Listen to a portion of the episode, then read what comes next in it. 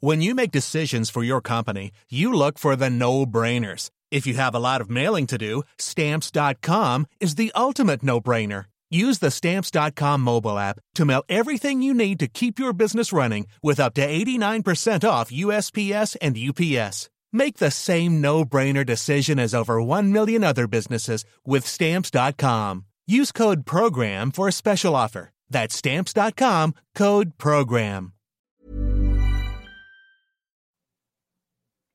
Amigos, bienvenidos una vez más a Formados a Golpes.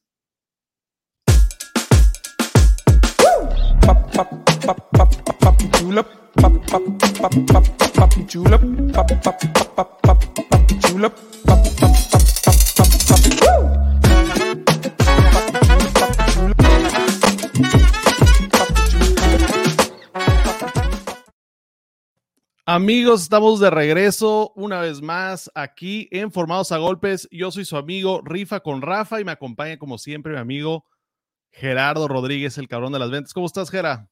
Bien, bien, Rafa, después de un fin de semana, un chorro de guamazos, ¿no? ¿Quién, ¿Quién pensaría que después de un fin de semana el Canelo iba a haber otro fin de semana con un montonal de trancazos?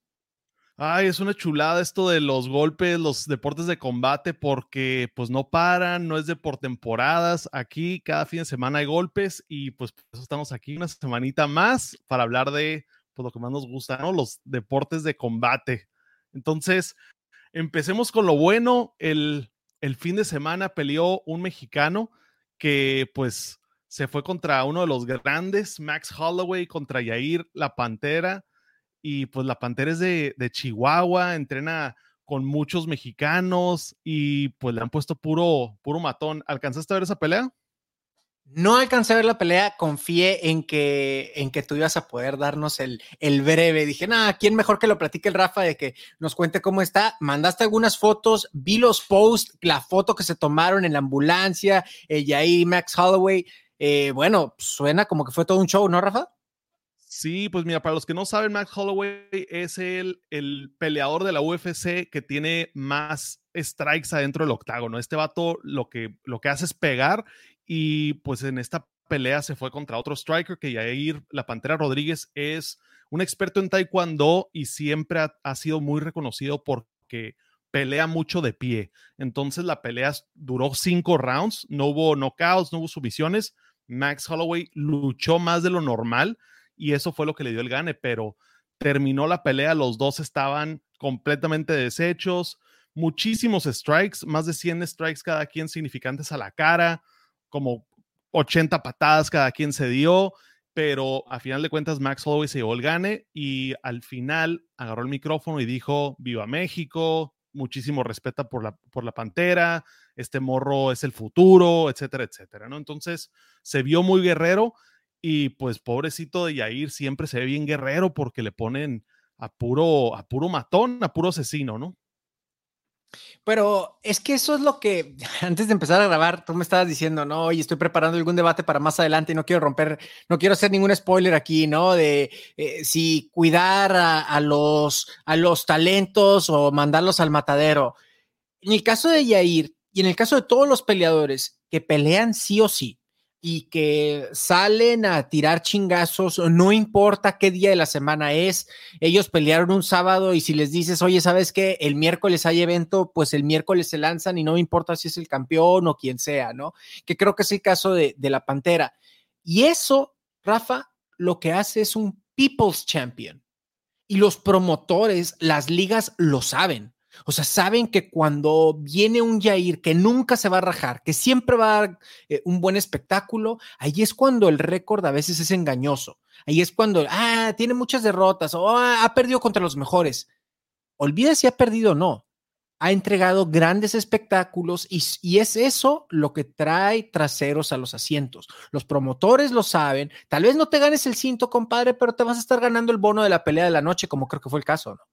No, definitivamente. Y ahorita que lo decías, el People's Champion, se me viene a la mente Rocky Balboa, ¿no? Que dices, oye, pero pues este vato perdía en las películas, ¿no? O sea, no siempre salía ganando, pero era el personaje principal. Y creo que Yair siempre ha salido como personaje principal porque representa a, México, representa a su gimnasio, representa a sus amigos, representa pues el taekwondo, o sea, siempre, siempre trae esa, esa chispa, como tú dices, de un People's Champ, pero pues definitivamente no le ponen nadie más que pues puro o campeones o excampeones o, o futuros campeones enfrente, que pues también es parte de, de, las peleas, ¿no? O sea, el chiste es, eres el mejor, vienes a ser el mejor, pues no, no voy a andar jugando con, con puntitos ni con récords, o sea, ya todos sabemos que Yair siempre ha sido buenísimo y que se puede dar un tiro con los más canijos, la bronca es de que le ponen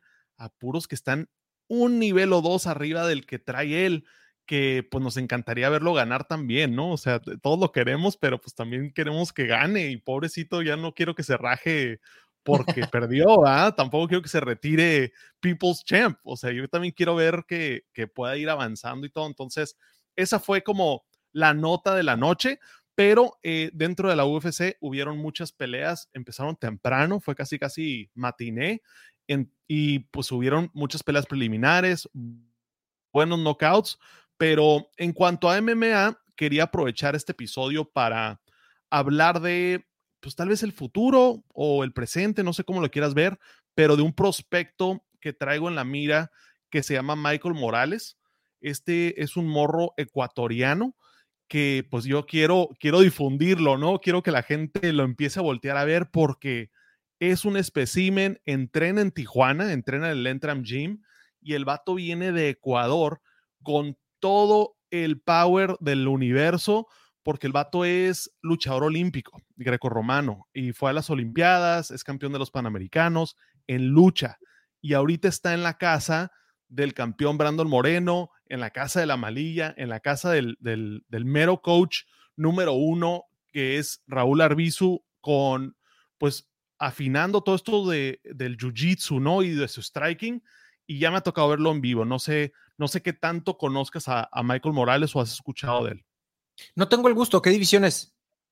Él es peso, creo que está en la 165. Ahorita lo checo bien, pero el vato ha de medir como 1,90, 1,85, 100% músculo, cero grasa muscular y pues está altísimo el vato, cuadradísimo y tiene una lucha impresionante. Eh, acaba de pelear en el Dana White Contender Series y tuve el, el, honor de narrar su pelea en la UWC hace, yo creo que unos tres meses más o menos, donde completamente dominó a su oponente y en el Dana White Contender Series, para los que no saben, es como un pequeño torneo interno que hace Dana White con todos estos prospectos para que él pueda verlos en carne propia, los pone a dos, así como lo que estamos diciendo, ¿no? No son peleas fáciles, pero son dos personas que tienen el potencial, ya fueron escauteados, ya ganaron en otras ligas, como en la UWC,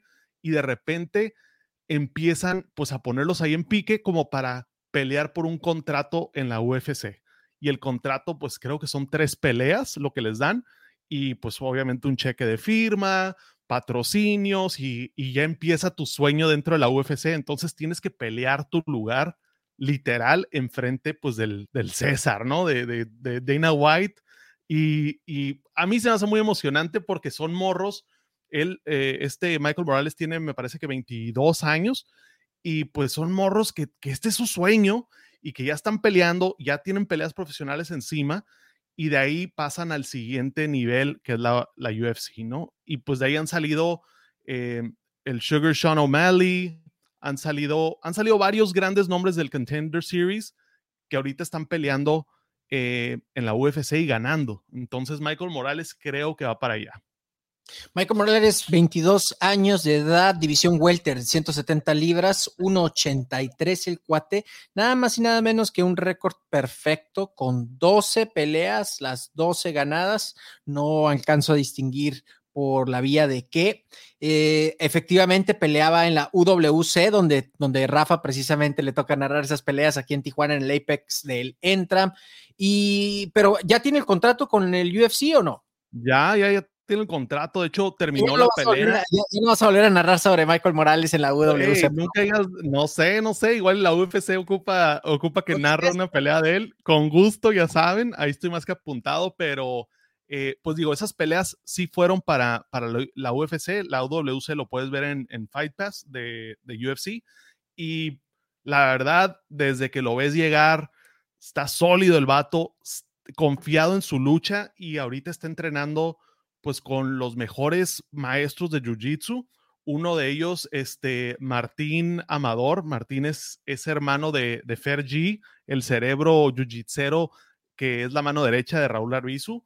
Eh, su hermano entrena con él, son carnales, él es campeón de, de combat jiu-jitsu y, y, pues son de la edad, ¿no? También ahí luego me tocará hablar de, de Martín ya a fondo, pero pues tiene, tiene una, una aura este vato desde que llegó, de que tú le preguntas a quien sea en el gimnasio y todo mundo te dice, no, pues que Michael Morales está bien fuerte, ¿no? Pues que Michael Morales su lucha, ¿no? Que Michael Morales anda rindiendo raza que pues está muchas cintas por encima, aprendiendo muy rápido y Dana White lo vio y pues ah, tuvo ahí una, un standing ovation, ¿no? Se pararon después de su pelea para aplaudirle e inmediatamente le dieron, le dieron su contrato en la UFC. Entonces, ese es el prospecto que, que ya quiero verlo debutar oficialmente en la UFC, que creo, se rumora por ahí, que va a ser en enero, junto con la cartelera de Brandon Moreno contra Figueiredo y de Francis Zingano contra eh, Gané. Y eso va a estar increíble.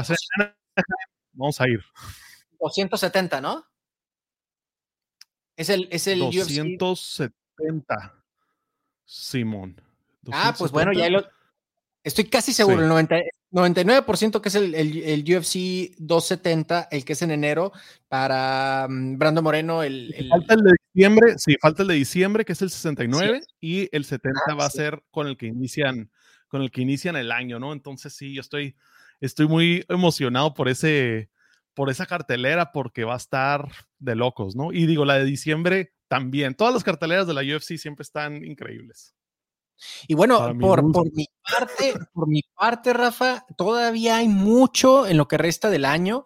El boxeo, hay muchas peleas todavía que viene, eh, Crawford contra, contra Sean Porter hay eh, el regreso de Triple G, hay mucho que ver todavía por boxeo, que también tuvimos un muy, muy buen fin de semana de guamazos en el lado del boxeo.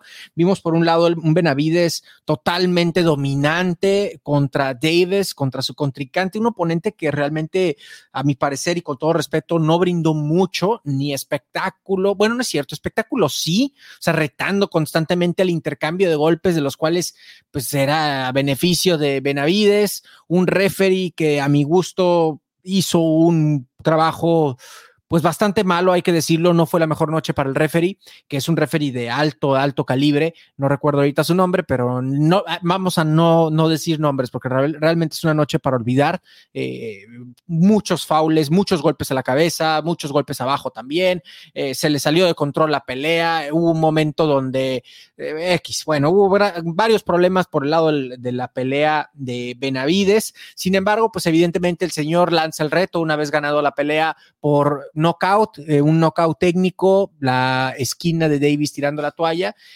lanza el reto a Charlo y lanza el reto a Canelo. La sorpresa que a nadie sorprendió, entonces vamos a ver qué es. Cualquiera de estas dos peleas puede dar mucho dinero, sin embargo la pelea del dinero sería Canelo, a mi parecer, en la carrera de Benavides debería orientarse hacia Charlo, creo que tiene una mejor eh, oportunidad contra Charlo y ya después eh, buscar la super fight contra Canelo. Y por otro lado, en otra televisora, pues vimos, tuvimos a Dazón al tijuanense, hablando de tijuanenses, Rafa, a Jaime Munguía, el pupilo del el terrible Eric, el terrible Morales, quien tuvo bajo, tiene bajo su tutela a Jaime Munguía, el campeón eh, medio del WBO, si no mal recuerdo, quien defendió su título contra Gabe Rosado en una pelea súper entretenida de muchísimos golpes, muchísimo espectáculo, que es de esas, es de esas peleas, Rafa, que fácil de, calificar, pero al momento de ver las calificaciones, es decir, que tienes las tarjetas demasiado amplias, eh, no logras distinguir lo realmente competitiva que fue. Tú la estabas viendo también mientras lo platicábamos por el grupito de WhatsApp que tenemos, ¿no, Rafa? Así es, yo lo andaba viendo y pues lo que dices, ¿no? O sea, pues sí había, sí sabías quién iba a ganar, pero a la vez yo creo que cuando la, yo creo que el siguiente día Jaime Munguía la sintió, dijo, pues igual no gané por tanto, ¿no? O sea, como que igual viéndola en la tele y todo, no te das cuenta de, de cuántos golpes realmente intercambian en esos 12 rounds, de que es un constante estir y afloje de, del aguante, porque también no alcanzas a percibir qué tan fuerte vienen los golpes. De, sí, pues sí conectó y el otro también, pero hay veces que, hay golpes que duelen más que otros o que pegan en un punto donde no te esperabas y, y, que tambalean. Entonces, sí fue una pelea emocionante, pero, pero sí estuvo disparejo. O sea, a final de cuentas sí sabías quién iba a ganar.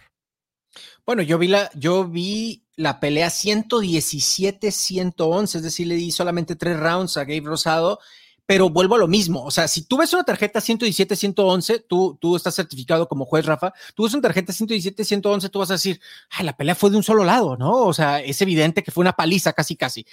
Pero no, no fue así el caso. O sea, eran, eran rounds fáciles de calificar, pero al mismo tiempo eh, pues los puntos van sumando. Por eso digo que es, de esas peleas como complicadas de que no puedes leer simplemente la tarjeta y llegar a una conclusión. Fue una pelea de mucho, muy, muy entretenida. Gabe Rosado, hay que decirlo, ya está viendo las últimas noches de su carrera. Eh, incluso me atrevería a decir que la última o una más, tal vez. Última. Sí, por ahí ya son 35 años, son muchas guerras las que ha peleado, ha, ha peleado y perdido contra los mejores. No le resta un pelo al ahora peleador de Freddy Roach, pero la realidad de las cosas es de que fue un muy buen oponente para un campeón que continúa creciendo. Desde mi punto de vista, Jaime Munguía demostró pulir su defensa. Es algo que se le criticaba mucho, levanto la mano yo también, yo, yo criticaba mucho la defensa de Jaime Munguía. Soy de los que dice que la mejor defensa de Jaime Munguía es la el ataque y su quijada. Entonces, pero el día de ayer, la noche de ayer, demostró Jaime Munguía ya estar puliendo mejor su defensa.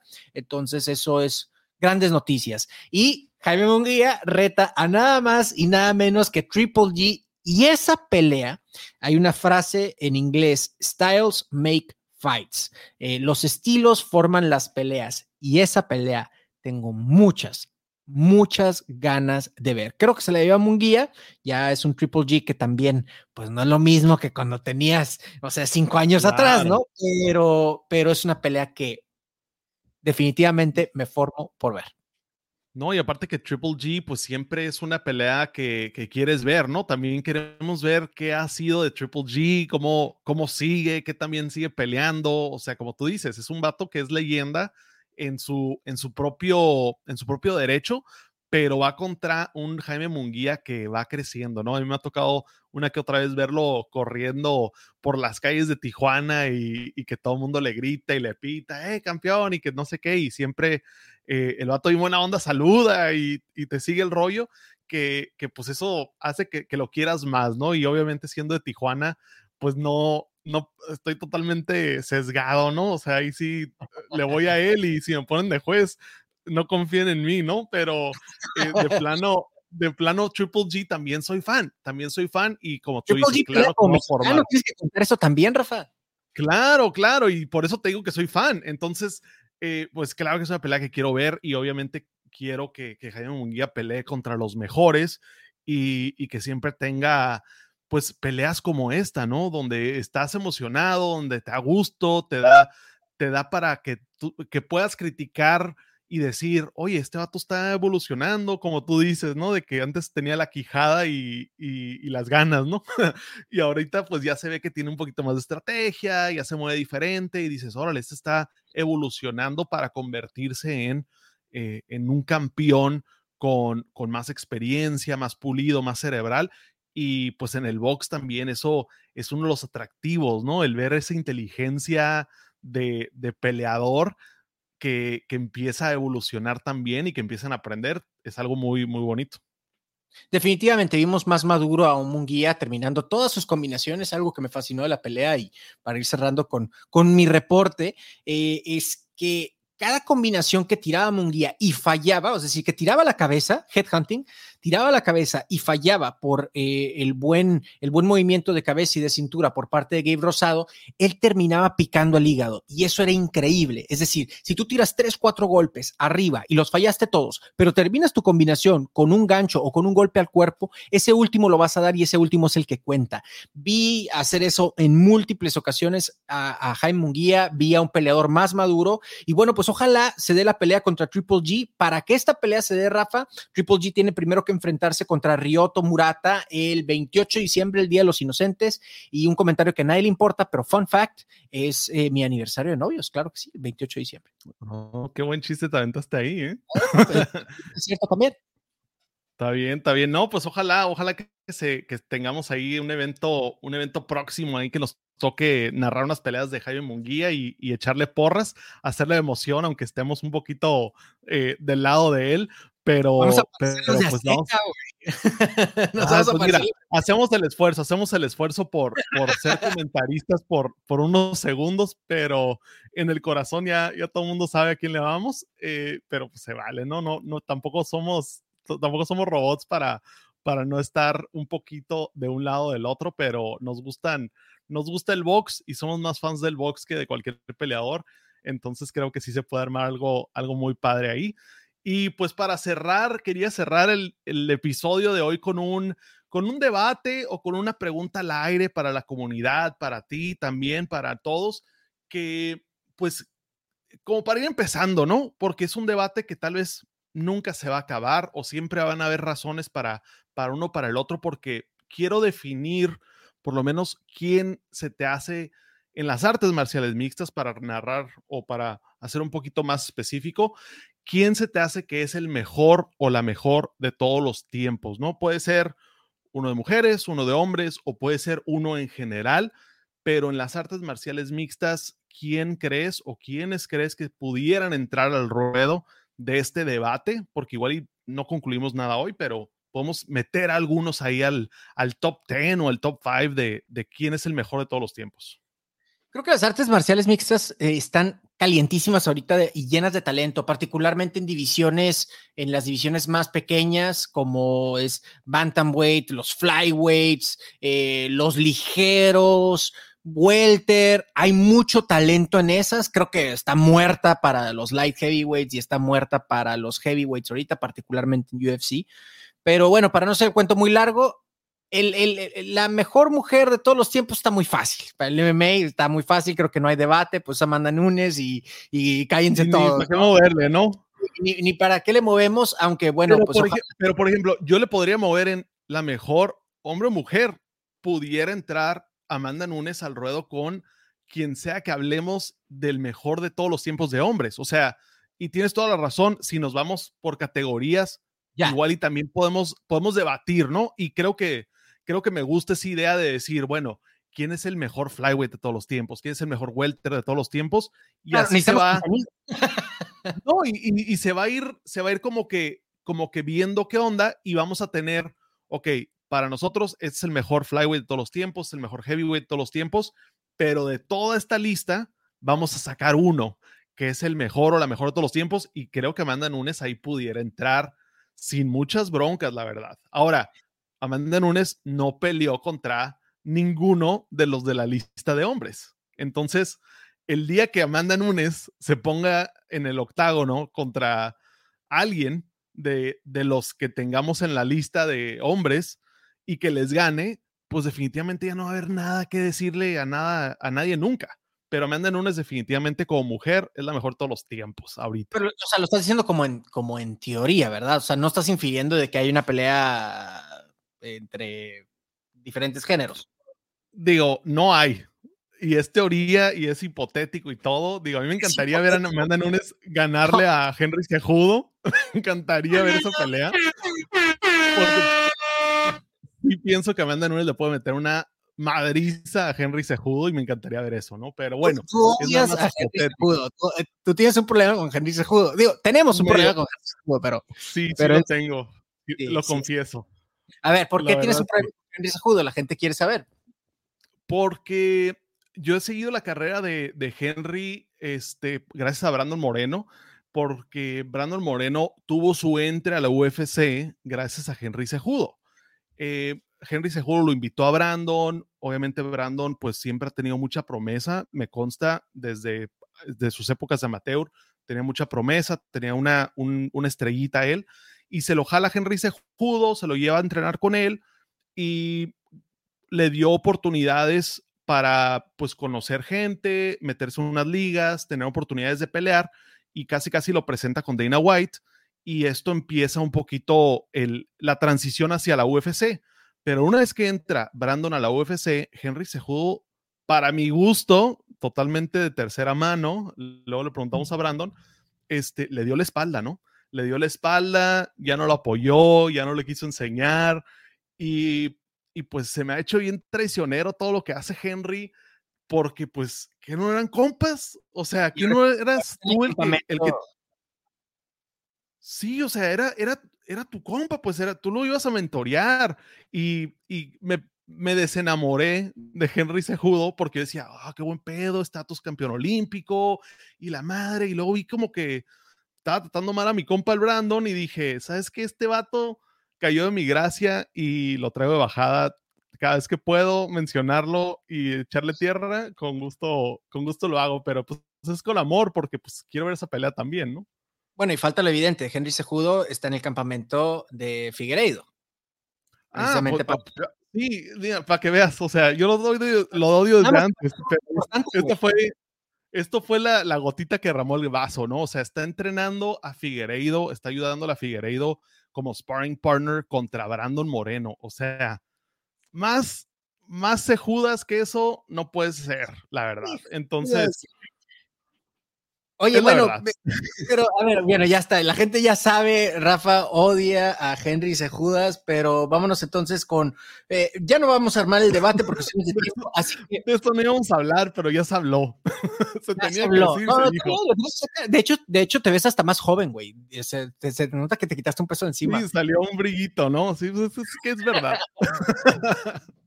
Entonces, mándenos un mensaje de quién creen que es el peleador, el mejor de todos los tiempos. Ahí te va, yo, voy a escoger, el, eh, estaba entre dos, pero terminé yéndome con uno por una razón absolutamente parcial.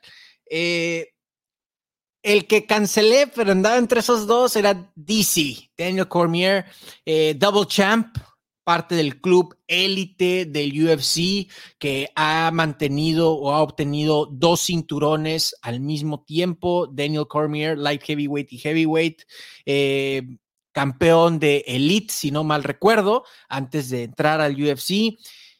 Y un señor que es un líder tipazo arriba, abajo del ring, la mentalidad de DC es increíble, el talento que tiene el señor para comunicar, los espectáculos que nos ha dado, el récord. Estaba ahí, pero hay alguien más. Hay alguien más. La araña Silva. Anderson Silva para mí es el mejor de todos los tiempos. Y lo voy a decir, 46 peleas, 34 victorias, 23 por nocaut, 3 por sumisión y 8 por decisión. El señor tiene múltiples récords y múltiples nombramientos de KO of the, of the Night, eh, Fight of the Night, hizo ver, hizo pomada a leyendas en el UFC.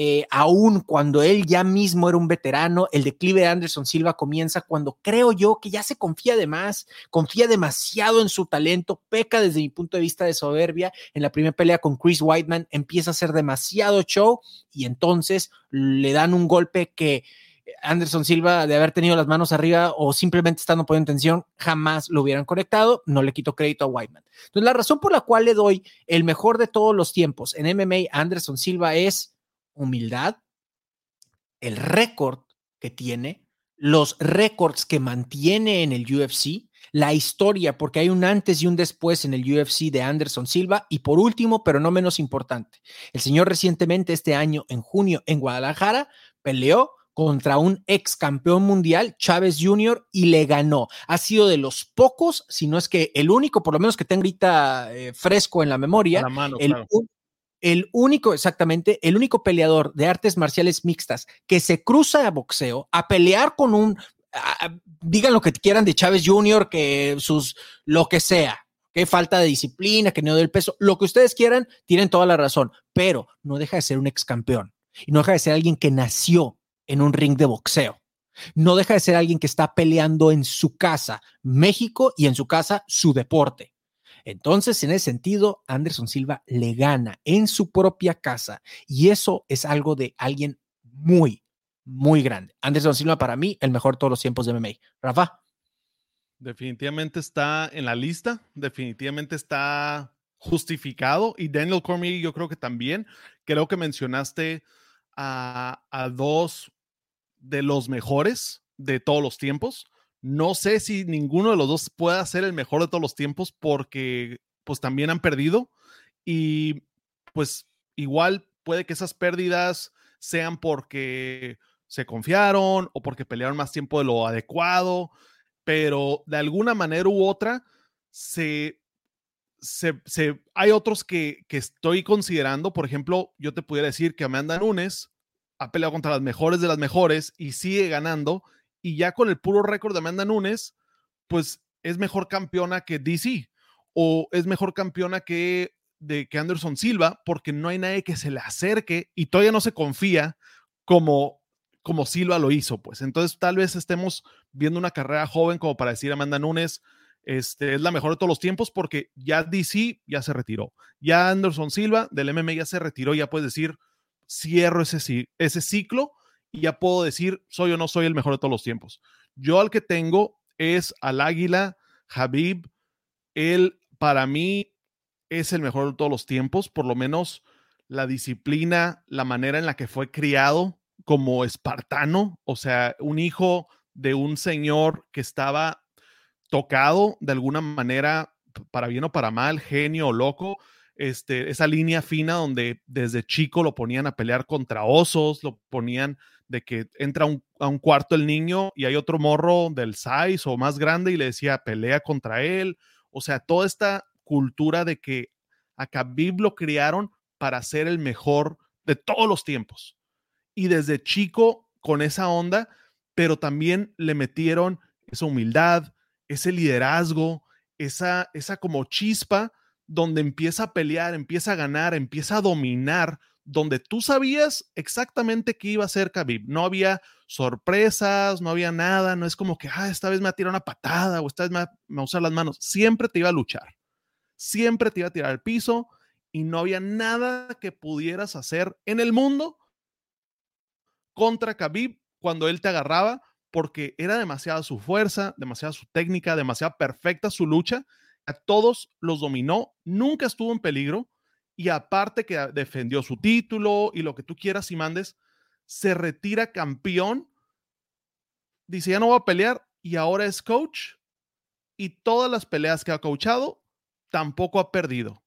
Y Khabib se retira con un récord de que nadie lo tiene más que Amanda Nunes en la UFC de que no perdió una sola pelea, nunca fue descalificado, nunca estuvo en las drogas, nunca tuvo un escándalo que tú dijeras, oye, ¿qué onda? Todo el mundo habla de Khabib como una, un tipazo, un güey humilde, trabajador, siempre está enseñando. Ahorita ya es coach y está ahí coachando a los mejores, eh, a los mejores luchadores del mundo y los está haciendo ganar. Entonces, él está siguiendo los pasos de su papá, por lo menos con, con sus estudiantes y pues yo a él lo meto al ruedo de mejor de todos los tiempos, considerando el récord, considerando su dominancia de que pues no había nadie que lo pudiera hacer nada. Entonces yo pongo a Khabib, el águila, Medov en la, en la cima como GOAT. Mm, híjole, híjole, híjole. Me gusta, soy fan, pero es que no, si fue uno de los que se vino a la mente. Digo, ¿cómo puedes, eh, cómo puede ser los GOAT si solamente eh, peleó en una división? Peleó en una sola división. Sí es cierto, todo lo que has mencionado, por eso no, le quiero estar crédito, pero estamos hablando del GOAT. Peleó en una sola división. honestamente, era Conor McGregor el dueño de esa división sí es cierto, sí había más talento, no quiero, no quiero restarle nuevamente crédito como que parezca que fue muy fácil lo que hizo, el señor hizo pedazos a Justin Gagey, o sea, a todos los que están ahorita como peleándose las migajas que dejó Khabib, bueno, el señor los hizo pedazos, pero... Ah, no sé, es una sola división, insisto, ese es mi argumento. Duró poco, no, duró, poco su reinado. Sí, no, no, creo que, creo que, creo que fue demasiado poco como para estarlo mencionando. Sin duda es un salón de la fama, sin duda es un tipazo, ahora es un gran coach, pero no lo puedes calificar como GOAT por ser un gran coach.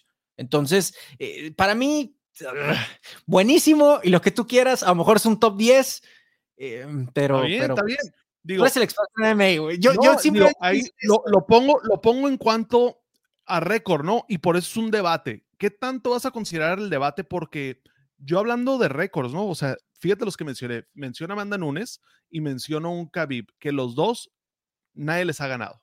Nadie ha podido hacer nada contra ellos y los que les pongan los han dominado. Amanda Nunes sigue peleando. ¿Contra quién? ¿Quién sabe? Porque ya nomás le ponen al primero que se deje porque ya nadie quiere pelear contra ella, ¿no? Chenko, ¿no? ¿Tiene que, ¿Tiene que haber ahí otra pelea con ella? ¿o? Esa, esa va a estar muy buena porque Valentina también es, es una candidata a GOAT. Y ha ido creciendo. Y ha ido claro, creciendo.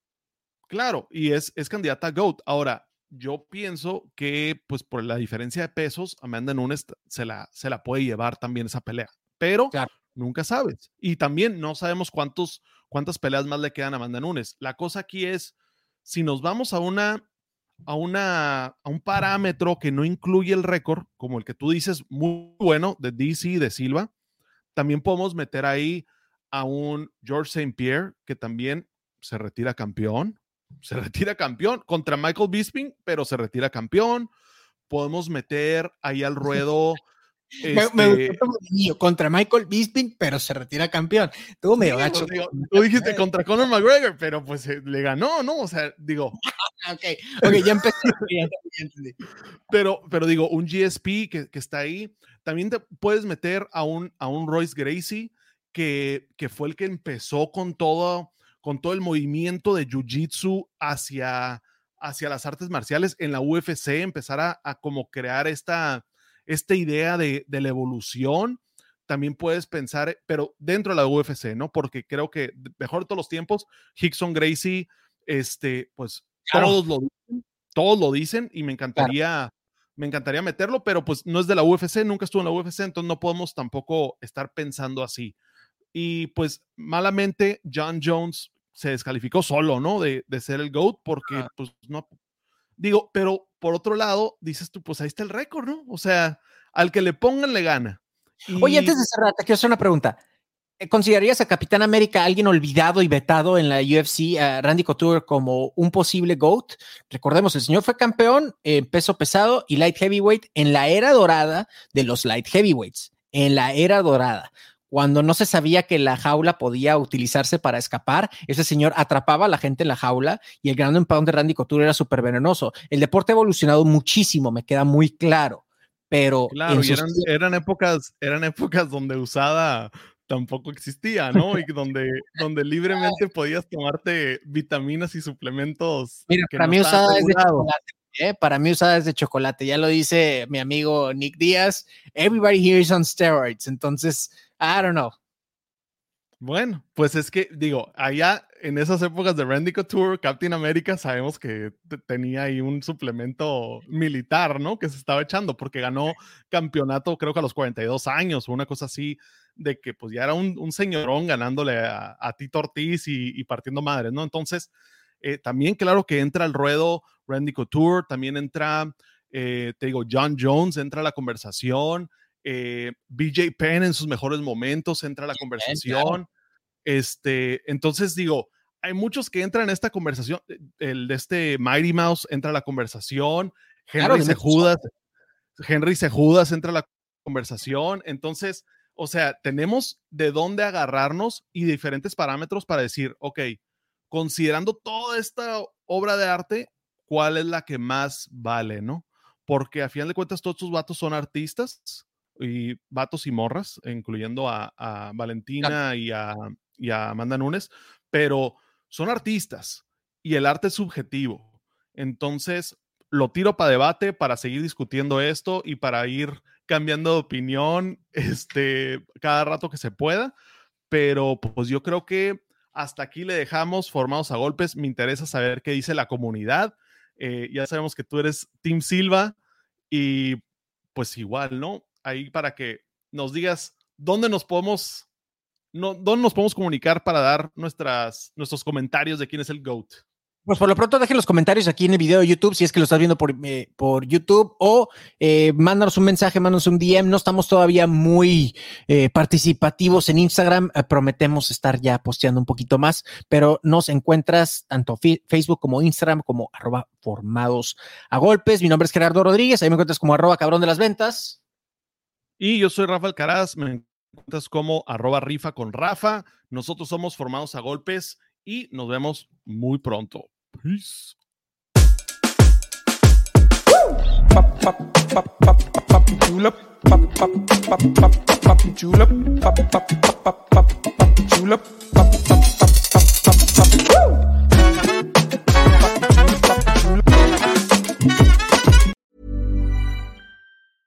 Cool fact a crocodile can't stick out its tongue. Also, you can get health insurance for a month or just under a year in some states. United Healthcare short term insurance plans, underwritten by Golden Rule Insurance Company, offer flexible, budget friendly coverage for you. Learn more at uh1.com.